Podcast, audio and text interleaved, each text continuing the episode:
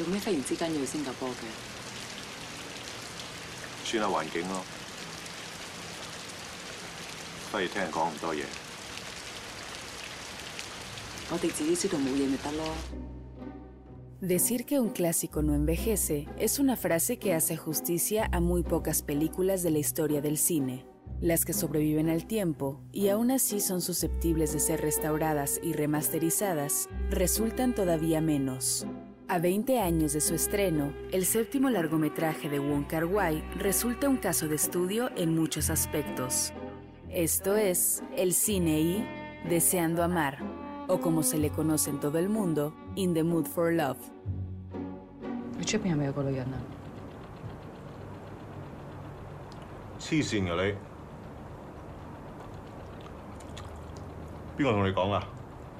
你 es medio colombiano. 1962. Hong Kong. Cho es redactor de un periódico local y se traslada con su esposa a una nueva vivienda. Enseguida conoce a Lin Sen, una bella mujer que, al igual que él, va a vivir al mismo edificio con su marido. Ella trabaja como secretaria en una compañía, mientras su esposo representa a una sociedad japonesa lo cual le obliga a viajar con mucha frecuencia. Al estar su esposa mucho tiempo fuera de casa por su trabajo, Chow pasa cada vez más tiempo en compañía de Lin Sen. Entre ellos nace una gran amistad, pero ambos deben enfrentarse a una triste realidad. Sus respectivas parejas mantienen una relación que ellos desconocían. A medida que su relación se vuelve cada vez más íntima, cada uno de ellos intenta persuadir al otro para que no deje a su cónyuge.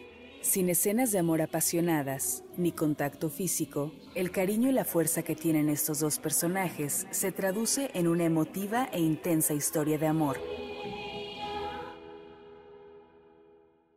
Las rolas están a todo lo que dan en los podcasts de Ibero.2. Viaja por la evolución de las industrias culturales en frecuencia, disruptiva.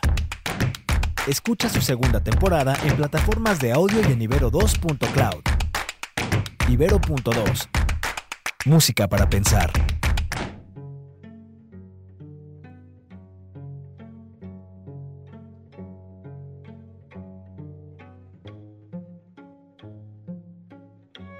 En un clásico como In the Mood for Love, no solo sobreviven una mirada sofisticada y un uso de la música brillante, sino también atmósferas únicas cargadas de melancolía y desilusión. Todo conseguido a partir de un exquisito trabajo de ambientación, vestuario, maquillaje y dirección de arte, y del espectacular aporte del cinematógrafo australiano Christopher Doyle. Con todo lo anterior y de la mano de dos gigantes de la actuación como Maggie Chung y Tony Leung, Wong Kar Wai construye la película de desamor perfecta, esa que esconde lo evidente y sugiere lo más triste y doloroso, secretos inconfesables en callejones oscuros donde suenan boleros de fondo. Una cinta calificada por un grupo de críticos de todo el mundo hace unas semanas como la segunda mejor película filmada en lo que va del siglo y que parece recordarnos que el buen cine no envejece. Una cinta que muestra la belleza de una pasión que abre las puertas a una relación nacida del dolor e impulsada por el deseo, la barrera del no vamos a ser como ellos. Los encuentros en un hotel de paso, el lugar ideal para los amantes, solo servirán para redactar juntos novelas de artes marciales. Entre humo de cigarro, zapatillas, marcos de puertas, pasillos y manos, el amor está presente de una manera metafórica.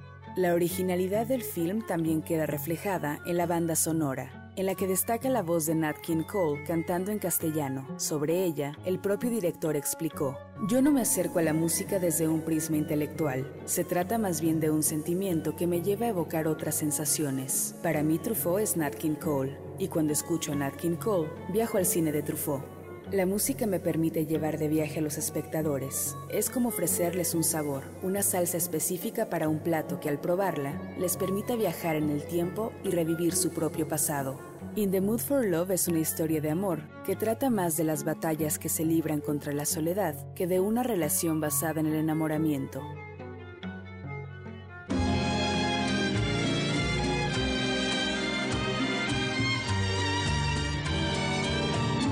Siempre que te pregunto que cuándo, cómo y dónde, siempre me respondes, quizás, quizás, quizás. Y así pasan los días y yo desesperado y tú, tú contestando, quizás, quizás, quizás.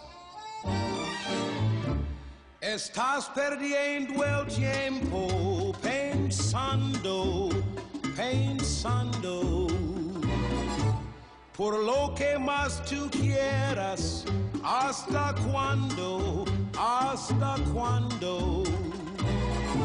Y así pasan los días desesperado y tú, tú contestando, quizás, quizás, quizás.